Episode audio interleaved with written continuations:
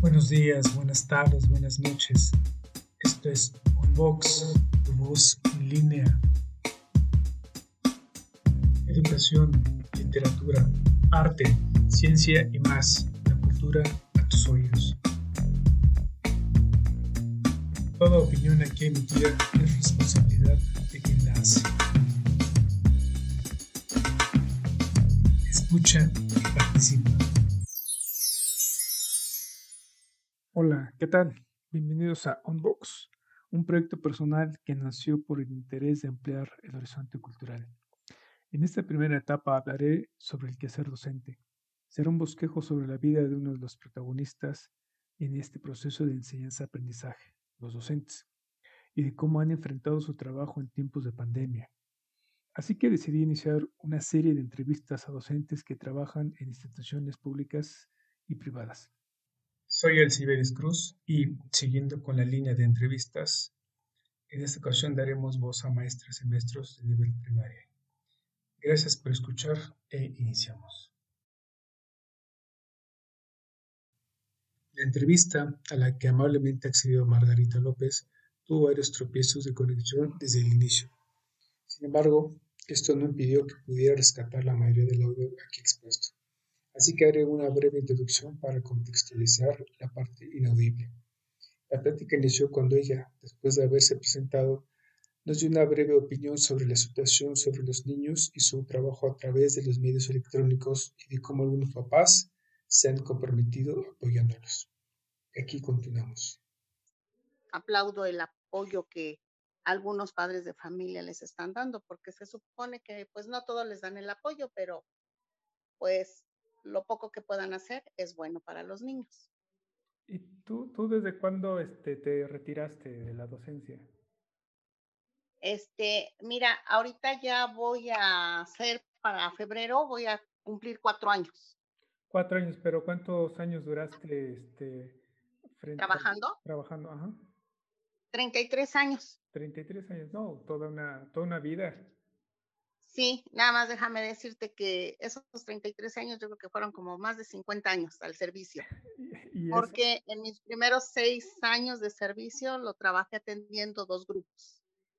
y los últimos 15 años de servicio lo este, tuve doble turno. Ah, ya. Todo lo que fue primaria. Todo siempre a nivel primaria. Sí. ¿Y qué grados te tocaron?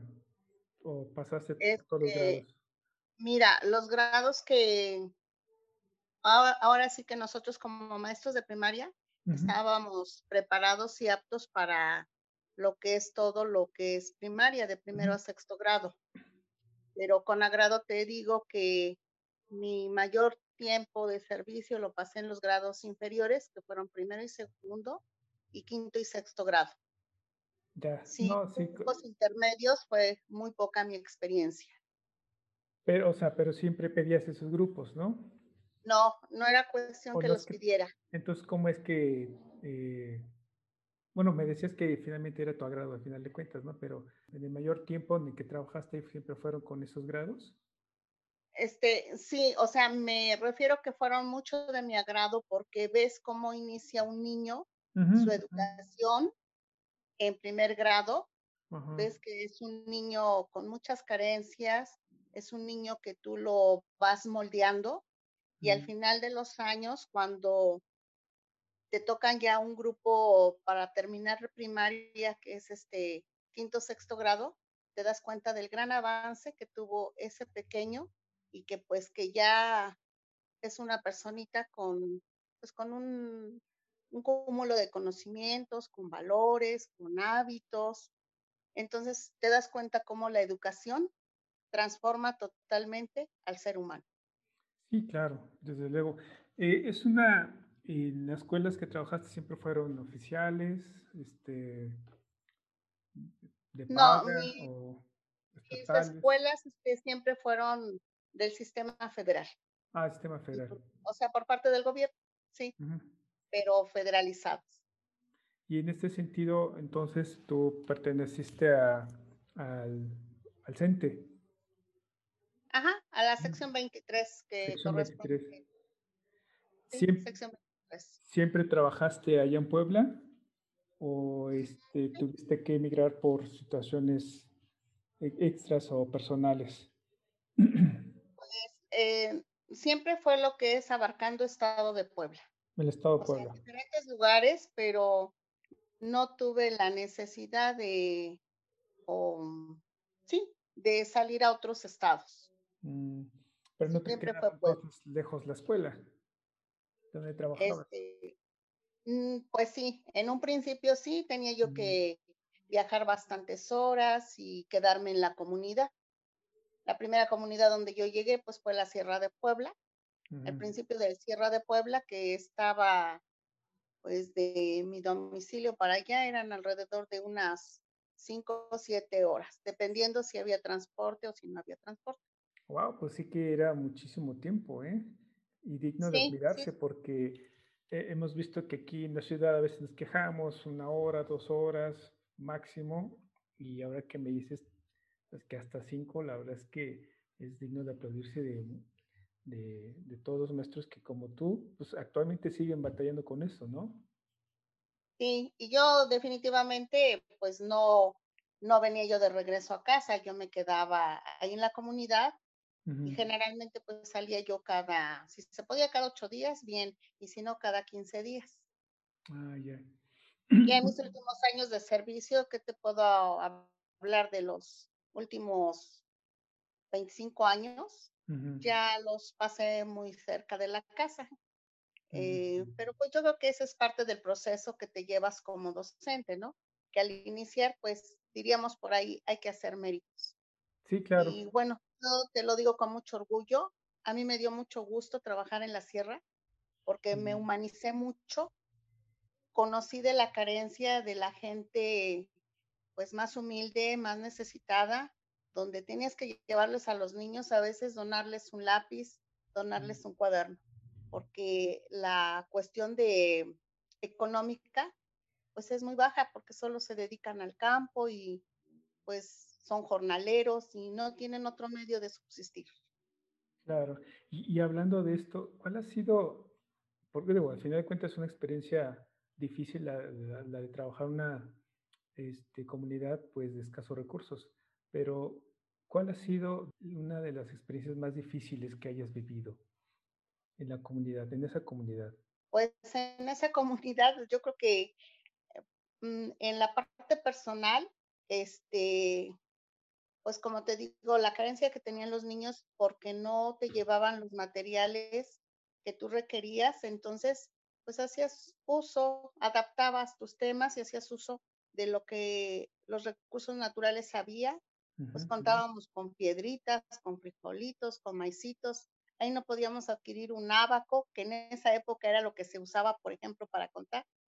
Pues no teníamos tantos portadores de textos como aquí en la ciudad que eh, hay medios de comunicación. Con decirte que ahí a lo que me enfrenté fue a que la población no tenía luz. Para mí ese fue un reto muy grande porque este, pues si ahorita estuviéramos en esa etapa y con esta situación, pues los niños definitivamente no podrían acceder a la educación porque no hay el, el servicio de electricidad que es tan básico. Sí, sí, sí, si no hay electricidad, mucho menos internet, ¿no? Y en ese sentido, muchos de los niños actualmente en muchas comunidades como de las que nos estás hablando, pues quedan al margen de este, pues del sistema, ¿no? Educativo que ahorita se está implementando por, por la situación de salud. Sí, así es. Pues, Entonces, te digo, más que nada fue eso, la carencia de, materiales para poder trabajar con los niños, pero pues eso no nos impidió este, eh, sacarlos adelante a medida de nuestras posibilidades, pues siempre éramos de los maestros que cargábamos que las hojitas blancas, el papel bond, los plumones, este, algunos materiales como papel china, papel crepé, que era lo más usual, cartulinas, para poder trabajar con ellos. Sí, claro, y eso al final de cuentas, pues tú, salía de tu bolso, ¿no? Ah, no, por supuesto, sí. Sí, sí, claro. Y ese es finalmente una, un gasto extra que pues tenías que tomar en cuenta, quieras o no, para cumplir tus actividades docentes. Sí, así fue. No, pues qué qué qué difícil al final de cuentas, pero como bien dices, una experiencia gratificante. Pero dentro de este ambiente que también, eh, que que al final de cuentas vemos, eh, difícil por lo que pasaste, también hubo situaciones también de mucho orgullo, satisfacción y y alegres, ¿no? ¿Podrías Sí. compartirnos uno que te haya llenado, este, la vida de alegría, que hayas compartido con los niños, o los papás, o la comunidad, que al final de cuentas son en ese momento, pues, parte ya de de tu vida cotidiana? Sí, mira, yo cuando llegué a la sierra, como era un lugar muy alejado, como no había luz, como no había tiendas ni siquiera para lo más elemental, como era comprar huevo, azúcar, un pan, pues siempre como que vamos con la mentalidad de decir: "Pues yo nada más voy a cumplir el tiempo que me estipula SEP para poderme cambiar y me voy". Tan mi estancia fue tan el acercamiento fue tan bonito con los niños porque son seres tan nobles, eh, que te hablan con una sinceridad, muy amorosos, que te dan te llegan, no sé, cualquier mañanita y te dicen: "Maestra, le comparto un taquito de frijoles", y así como que ves el gran corazón que tiene la gente, tanto los alumnos como los padres de familia, que, pues, no fue 1 año, fueron 6 años que permanecí ahí, pues, tratando de dar lo mejor de mí y, como te digo, me me humanicé más, porque yo desconocía ese mundo. Para mí ese mundo de la sierra no existía en en mi pensamiento. O sea, no pensé que existiera tanta gente con tanta pobreza, de ver unos niños que iban con la camisa sin botones, que iban titiriteando de frío porque no tenían un suéter, que iban descalzos y, sobre todo, que caminaban largos trayectos para llegar a la única escuela que existía en esa comunidad. Y tenía yo alumnitos que hacían hora y media de camino para llegar a la escuela, pero qué llegaban con sus caritas tan sonrientes, tan alegres, que te contagiaban de esa alegría. Y, pues, tu tuve el orgullo de tener mis alumnitos que fueron de primero y segundo grado, los tuve después en quinto y sexto grado. Y fue muy gratificante porque, pues, tuve ahijaditos, tuve compadritos y, pues, todos elogiaban mi trabajo.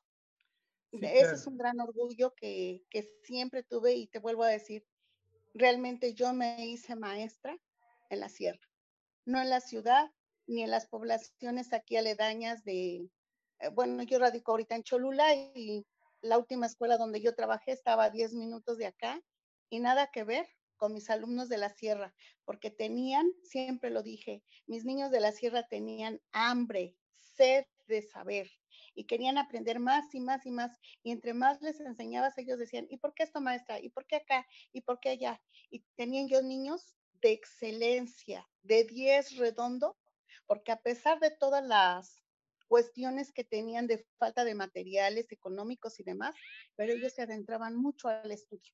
Y de verdad, creo que nunca voy a olvidar que tuve alumnos con esa cuestión de querer aprender más, como los niños de la sierra. Y orgullosamente te puedo decir, después regresé a ese lugar, mm, después de unos 20 años, más o menos, y me topé con que tenía yo un alumno, eh, cuando yo llegué, la experiencia así más bonita, que me dice: "¿Usted es la maestra Mago?". Le dije: "Sí". Y me dice: "Pues, ¿no se acuerda de mí? Soy Fermín". Le digo: "Claro que sí, hijo, me acuerdo de ti. Eras el güerejito travieso del salón". "Sí", me dice él, dice: "Pues déjeme decirle que el travieso ahora es economista, trabaja en la ciudad de Puebla y es gerente de un banco". Oh, La verdad, Qué fue algo muy gratificante y emocionante para mí, porque fue un niño muy travieso y que, honestamente, pues, sí tenía yo que llamarle la atención, porque era exageradamente travieso y a veces un poquito, em, mm, hacía maldades a los niños, a las niñas, pero fue muy gratificante cuando me me lo volví a encontrar y algo que me hizo sentir de de mucha alegría y de orgullo y de satisfacción fue cuando me dijo: "Siempre la he presumido cuando yo estudié en secundaria, cuando estudié la prepa y cuando estudié en la universidad, que usted fue, mm, la mejor maestra que pude haber tenido". en mi vida estudiantil. Le dije, pues gracias, Fermín. A lo mejor es inmerecido el, el, el halago, le digo, porque pues uno hace lo que puede. Pero qué bueno, qué bueno. Y te digo, me queda esa satisfacción este, gratificante. Y bueno, ese es un ejemplo. Tengo otros casos de, de alumnitos que pues también emigraron a la Ciudad de México, que se vinieron a Puebla, se hicieron comerciantes y pues les ha ido bien. Y hubo gente que pues se quedó ahí en la comunidad, pero hasta donde yo sé, son gentes de bien. No, y sin vicios y pues llevando ahí una vida tranquila. Y es que al final de cuentas terminaste siendo eh, parte de la comunidad, ¿no? Y eso, al final de cuentas, esa integración que te dio, pues llegó a, a, hacerte, de dejarte muchísima experiencia, que uno como maestro a veces no se da cuenta de lo que te depara estudiar maestro, ¿no? Así es. Eh, y, ¿Y tú por qué tú decidiste ser maestra desde siempre? Es decir, eh, ¿siempre quisiste ser maestra desde niña o cómo es que tomaste esa decisión, ese camino por la docencia? Mira, este, para empezar en mi familia, tuve pues un ejemplo.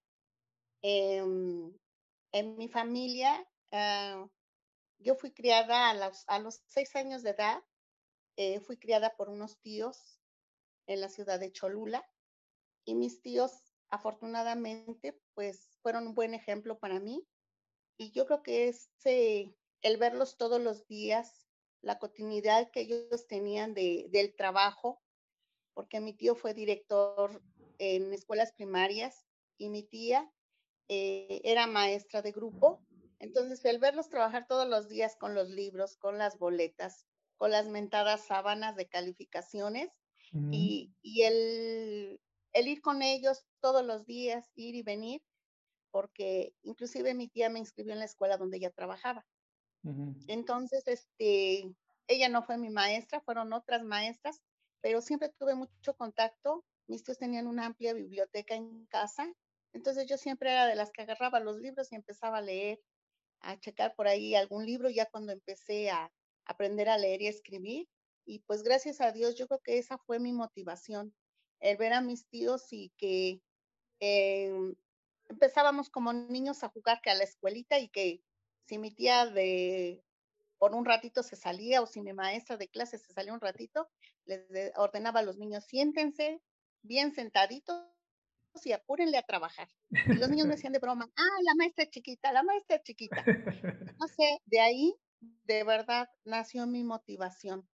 Pero yo creo que fue el contacto que tuve este, Con tus tíos. pues iban a reuniones, que iban a cursos y que los oía yo comentar muchas cosas y de ahí yo siempre dije, si no soy maestra, a lo mejor me oriento por la medicina, pero creo que la medicina nunca fue mi, mi fuerte y, y, la docencia este, la desarrollé con, con orgullo, lo digo, con muchas satisfacciones y siempre fue una persona que, que traté de superarme y de no quedarme en que pues ya tengo mi título de maestra de educación primaria, que era en esa época, salías de secundaria, estudiabas cuatro años de normal y decías, ahí me quedo, ya soy maestra y a trabajar.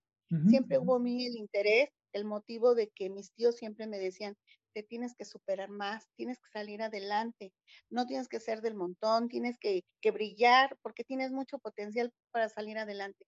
Entonces, esas motivaciones fueron las que me ayudaron a siempre ser una persona, a ir a la, pues a la delantera y a mejorar siempre por apoyar más el, el aprendizaje y el desarrollo integral de mis alumnos.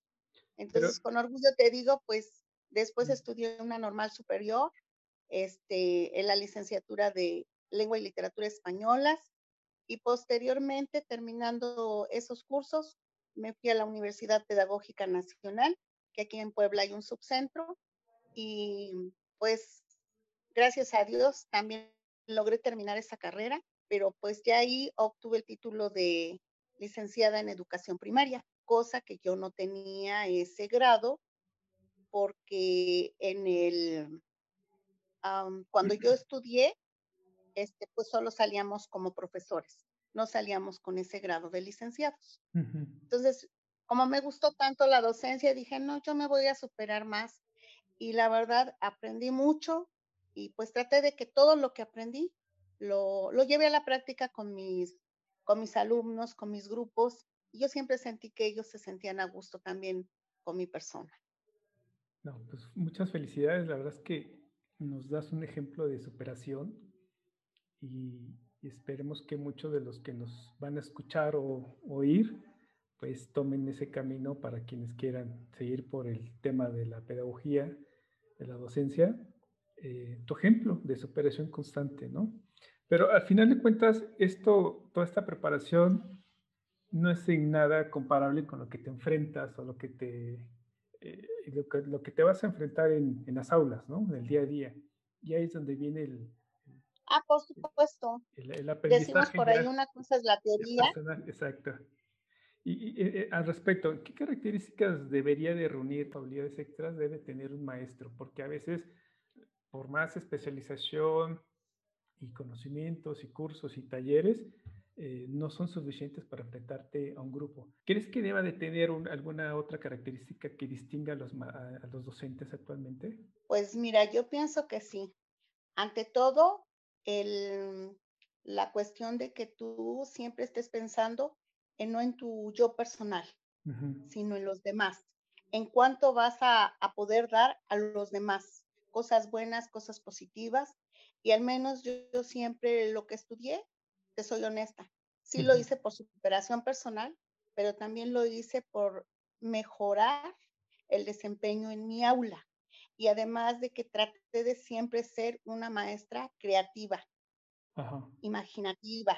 Claro. Eh, siempre que, que los niños aprendan por medio del juego, todas esas actividades te llevan más tiempo, pero lo que vas a recibir de regreso es gratificante porque los niños van a aprender con mucho entusiasmo y a veces ni cuenta se dan que están aprendiendo.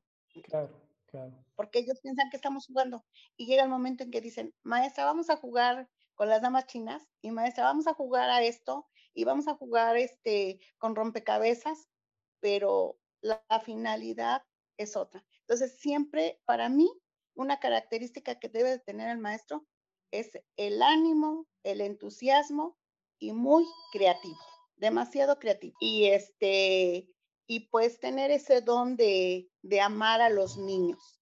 Y yo te puedo expresar, yo amé mucho, bueno, y sigo amando en general a los niños.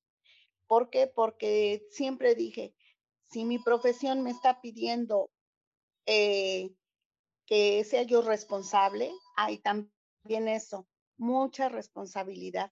Siempre lo dije, fiestas va a haber en cualquier momento, pero si yo tengo que asistir a un curso, tengo que dar este mi tiempo, pues lo doy. Me entrego a mi trabajo. Entonces, hay que tener entrega también al trabajo. Y bajo esta perspectiva. Y pues yo para mí sería eso. Ajá. Sí, sí, claro. Y bajo esta perspectiva, ¿cuál es entonces la importancia de un maestro en una sociedad? En una sociedad como, como la tuya, donde trabajaste seis años y después regresaste y viste el impacto que dejaste. ¿Cuál es la importancia de un maestro? Este, te decía yo, debe de haber este, el maestro debe de ser transformador y debe lograr cambios importantes en una comunidad. Y qué bueno que me lo comenten porque en el caso de nosotros, cuando, bueno, en mi caso, cuando estuve en la sierra, eh, la gente no tiene otras personas a, a quien más acudir. Entonces te digo, ahí tú tienes que ser líder en una comunidad. Entonces, cuando nosotros estuvimos, por ejemplo, en la sierra, nuestra actividad como líderes, como promotores, fue muy buena, porque en el tiempo donde, cuando yo estuve, pudimos hacer la solicitud para que se tramitara la luz. También este, hicimos hicimos otra solicitud para ver lo de la cuestión de que sea, em, había solo una brecha que comunicaba dos comunidades. Entonces, apoyamos a la comunidad haciendo los oficios, es más, hasta llevándolos a Puebla para este, que se pudiera hacer como, tal ya un camino en forma, o sea, un tipo eh, camino de terracería. Actualmente pues ya es, ya es pavimento, pero en esa época era un camino de terracería. Y entonces tuviste que este hacer toda esa gestión y junto con la... Ah, ándale, entonces esa es la parte también de, de tú como docente, promotor, líder, este, que apoyes en las diversas gestiones. Y, y, pues no nada más en esos lugares, también este, pues ya en otras comunidades que estuvimos, pues igualmente, cuando nos pedían, por ejemplo, el apoyo de, pues que tienen que empezar a los niños, subir datos, este, para ver si no tienen problemas de desnutrición, en peso, talla. A lo mejor son actividades que tú dirías, pues no te competen porque son, no son netamente pedagógicas. No, no, fantástico. Entonces vemos que sí, es muy importante un, docente. Y ahora, eh, ¿consideras que todo lo que hiciste durante todos estos años eh, estuvo, fue de acorde con tu salario? Es decir, ¿te sentiste que te pagaba bien por todo lo que te por todo lo que hacías, por tus niños y por toda la comunidad? Pues mira, yo creo que siento así que hablar de salarios es algo muy complicado. Eh, yo siento que cuando tú inicias, pues lógicamente no tienes prestaciones, entonces el salario es muy bajo. Había veces este, donde te llevabas casi, pues, casi todo el salario en lo que es comidas, en pasajes, en, en, sí, en cosas muy personales que tú necesitabas. Eh, y, este, y pues no, no, no te alcanzaba del todo. Por eso a veces optábamos por quedarnos en la comunidad y pues salir cada 15 días, que era exclusivamente casi el día de, de pago, que era porque nos convenía. Claro. Y por decir, a veces si tenías que ir a, a la supervisión, en alguna ocasión fui comisionada de como directora en dos, en dos instituciones y pues el pago extra que haces gasto extra para ir, volver a ir a la escuela, volver a regresar, pues eso nadie te lo cubre. Entonces, este, de alguna manera, no, no, yo lo considero que en un principio el sueldo no, pues no es del todo satisfactorio y que te cubra todos tus gastos. O sea, sales a raya como se dice vulgarmente. Este, yo te puedo decir que posteriormente mi sueldo mejoró, pero por la cuestión de que, como te vuelvo a decir, me puse a estudiar. Y en esa modalidad, pues la verdad, yo, la, yo aproveché esa, esa oportunidad que me dieron de que si estudiabas más, te pago un poquito más. Entonces yo en esa época, cuando yo estudié normal superior, este, me empezaron a pagar tres cuartos de tiempo. El tres cuartos de tiempo, pues sí, era ya un, unos 500 pesos más a la quincena. Y pues eso era bueno. Y después me decían, y pues si sigues estudiando y si sigues yendo a cursos, te va a mejorar el sueldo, pues adelante. Y tan así, pues mis necesidades eran mayores, que pues por eso me vi en la necesidad de trabajar un doble turno para poder este, eh, pues sufragar más gastos para a lo mejor hacerme de un carrito, eh, hacerme de, de, una casa, pero fue a base de buscar, digamos que otra alternativa. Y en este caso fue buscar un doble turno, pero como tal el salario no, considero que no te sufraga al 100% así tus gastos y que digas, no, pues tengo para pasear, tengo para ir a comer a un restaurante, tengo para ir al cine cada ocho días. Definitivamente no. Yo considero que el sueldo este, que se paga a los maestros en México no es del todo justo, porque si tú te das cuenta, siempre se ha analizado cuestiones eh, a nivel de educación y relacionadas con economía. Y por ejemplo, no sé, cuando aquí en México se maneja un 11, 12% para educación. En otros países manejan arriba del 20% para educación. Entonces, ¿qué pasa? Este, la educación aquí en México no es privilegiada. ¿Y por qué? Todo tiene una razón. A veces, quieres, hasta social y política. Vamos a, a decirlo así, em, pues entre, eh, entre menos oportunidad educativa haya para el país, a los altos gobernantes, a los políticos les conviene. Y lo sabemos, un país de ignorantes nunca va a gritar, nunca va a saber de sus derechos, ni nunca va a saber pedir cosas que le corresponden por derecho. Eh, eh, entonces, México, por ejemplo, ha sido uno de los países que dice, pues, mano de obra barata, este, em, no dedico mucho para educación, entonces por ahí alguien dice, como que hago que trabajo, como que hago que hago esto, o lo hago a medias porque tampoco me pagan bien. Bueno, no fue mi caso.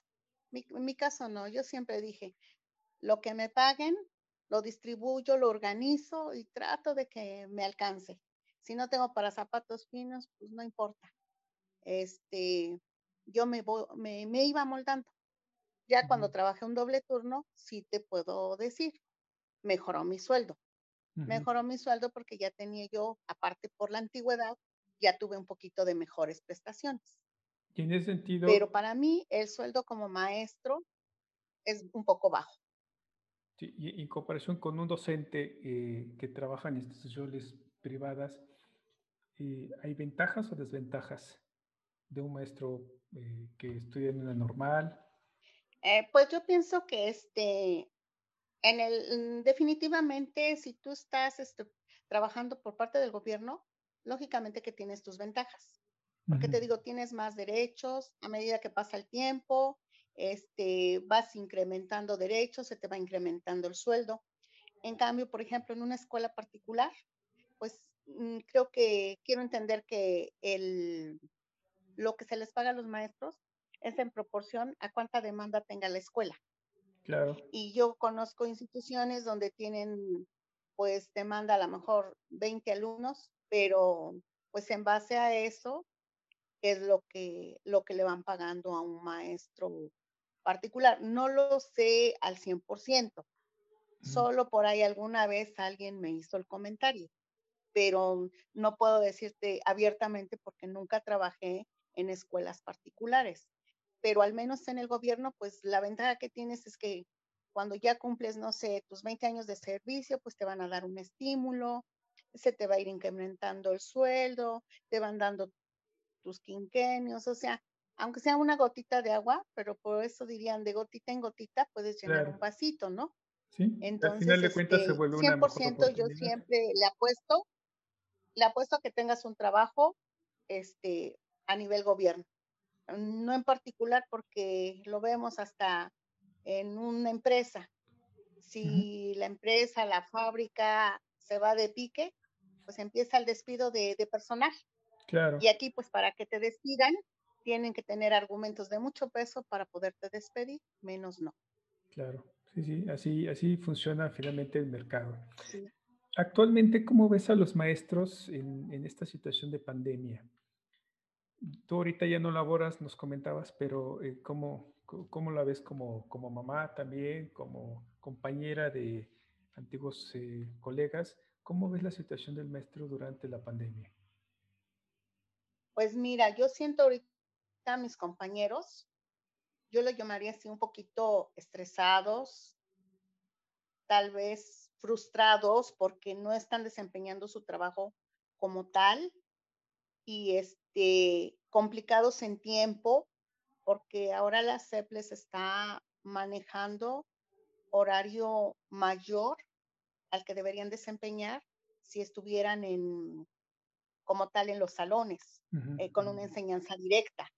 ¿sí? Un horario de primaria, pues es de, de 8 a 1 de la tarde. A veces te puedes demorar, no sé, hasta una hora más porque haya un consejo técnico, porque haya, no sé, e, una actividad extra escolar en la escuela, pero menos no.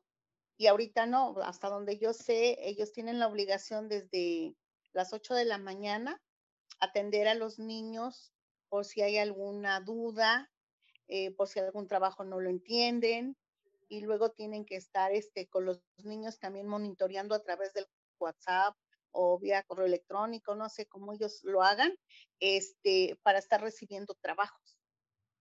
Entonces tienen que recibir los trabajos, los tienen que revisar.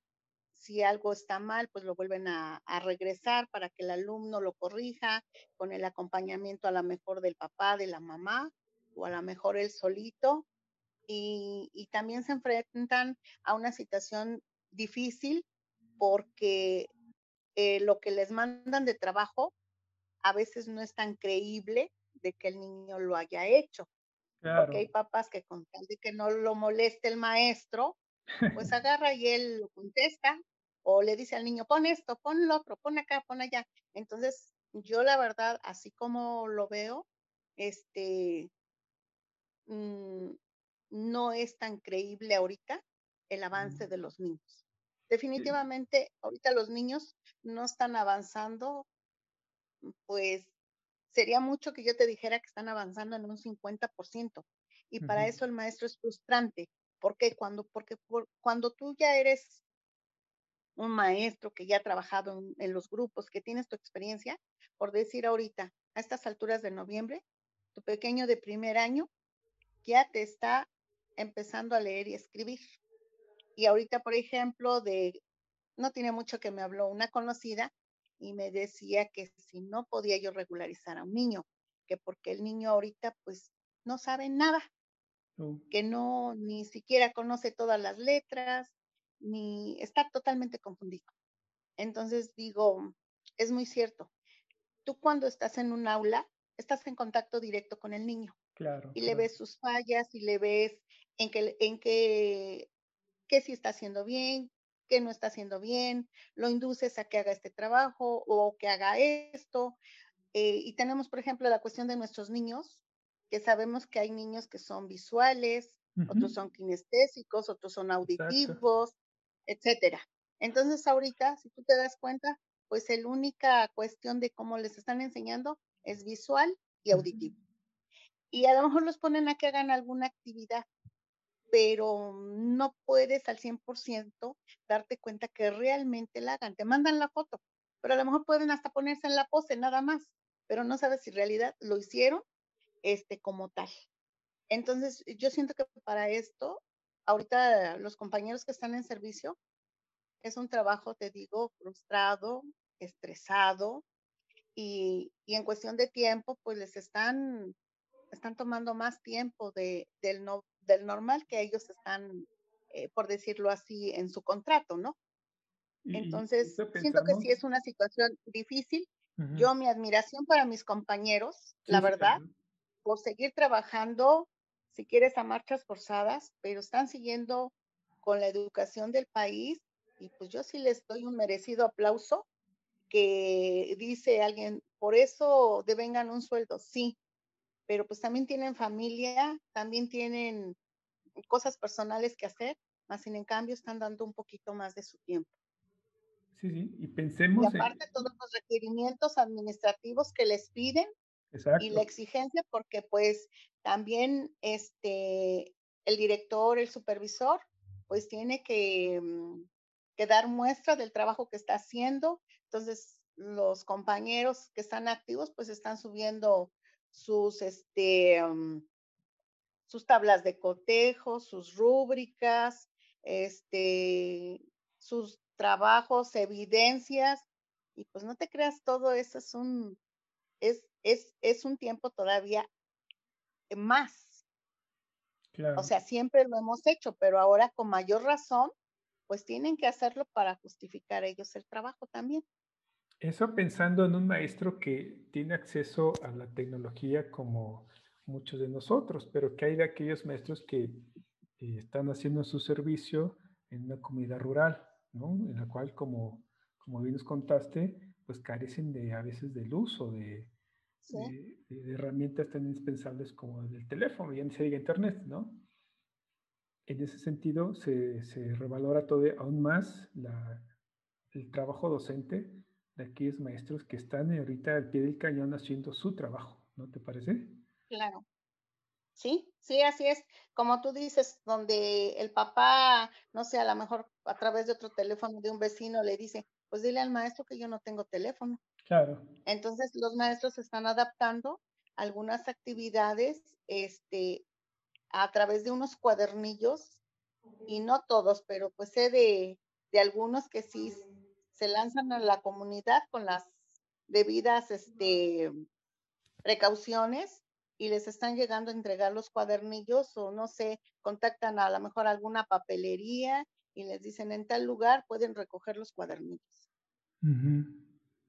Sí, por eso te digo, o sea, ellos están activos, ellos no están este, sin trabajar, o sea, tengo muchos compañeros que me, me comentan sus experiencias y yo dije, pues es un gran reto, ¿no? Y, y pues es la etapa que les tocó vivir. Pues sí. Pues hay que echarle ganas, de todos modos, o sea, yo siempre lo he dicho, lo que te mande SEP, lo que te mande el sistema, pues te tienes que amoldar al sistema porque te debes a él. Y desde el momento que entras y es tu patrón, eh, lo tienes que hacer. Y te alineas porque pues es tu trabajo. Claro, claro. Y como cerrando ya esta sesión de esta plática tan, la verdad, tan admirable, porque yo este, siempre, habla, siempre he escuchado hablar de maestros que han trabajado en comunidades este, rurales y nunca me imaginé pues lo, lo, difícil que es trabajar, ¿no? Por lo cual sí te, te admiro y te respeto tu, tu aportación esta gran aportación que haces a, a, esta, este proyecto personal que tengo. Y tú como maestra docente de muchos años de trabajo, ¿qué, ¿qué, le puedes decir a los maestros en general, privadas, de escuelas privadas, públicas, a los papás, eh, a todos los que estamos de, del otro lado eh, de, la, de la computadora, enseñando a los niños? ¿Qué les puedes decir en estos momentos? Pues en estos momentos yo les diría, compañeros, estén en pie de lucha, la educación no se puede rezagar, la educación tiene que seguir porque pues somos un, un país eh, con muchas ganas de, de, sobrevivir, de salir adelante y pues eh, pongan su mejor empeño, su mayor esfuerzo. Eh, en muchas etapas de la historia ha habido situaciones muy fuertes y las hemos sabido sobrellevar y salir adelante. Y en esta ocasión, pues no va a ser la excepción.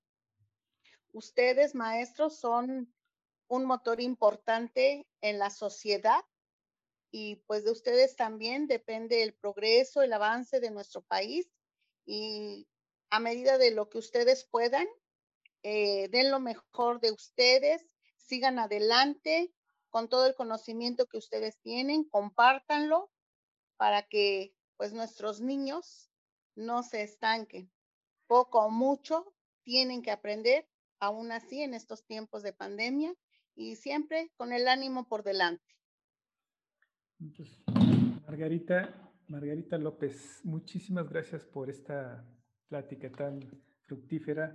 La verdad es que me ilustraste muchísimo eh, de tus experiencias, de tu manera de ver la vida y sobre todo de tu manera de ser como maestra, ¿no? Tan apasionante. Te agradezco mucho esta plática y esperando que muy pronto nos volvamos a reunir y tener otras charlas en, de cualquier otro ámbito pedagógico. Y pues, ¿qué, ¿qué te puedo decir? Muchísimas gracias, Margarita. Sí, pues gracias a ti. Cuando gustes, con todo gusto podemos compartir las experiencias pues contigo y con las gentes que, que son tus seguidores. Sí, muchísimas gracias Marita, entonces estamos en contacto y eh, te agradezco muchísimo esta, esta plática y pues bueno, seguimos eh, en pie de, de trabajo aquí en, durante esta pandemia que pues como bien dices nos tocó vivir y hay que enfrentarla. Así es, pues que pases buena tarde y solo también me resta agradecerte el haberme contactado. Este, para mí fue un honor, pues, eh, también oír tus comentarios y, y, pues de alguna manera a lo mejor que sea un aliento para mis compañeros de que cuando se quiere, se puede. Claro que sí. Muchísimas gracias. Te mando un saludo a toda la familia y estamos en contacto. Vaya, sí, igualmente. Buena hasta tarde. Luego. Buena tarde, hasta luego. Doy infinitas gracias a Margarita López por haber accedido a darnos esta entrevista, dedicarnos con mucha disposición y cariño sobre su quehacer docente y de cómo ve la situación en estos tiempos de pandemia. Y aunque tuvimos muchas complicaciones con la conectividad desde el inicio de la entrevista, pudimos por fin culminarla. La admiración a Margarita por su trabajo y que disfrute de su retiro bien merecido. Y a ustedes, gracias por escuchar. Y si gustan participar en este proyecto en especial en este tema, no duden en escribirme a unboxpodcast.gmail.com. Soy Elciberes Cruz y me despido. Hasta pronto.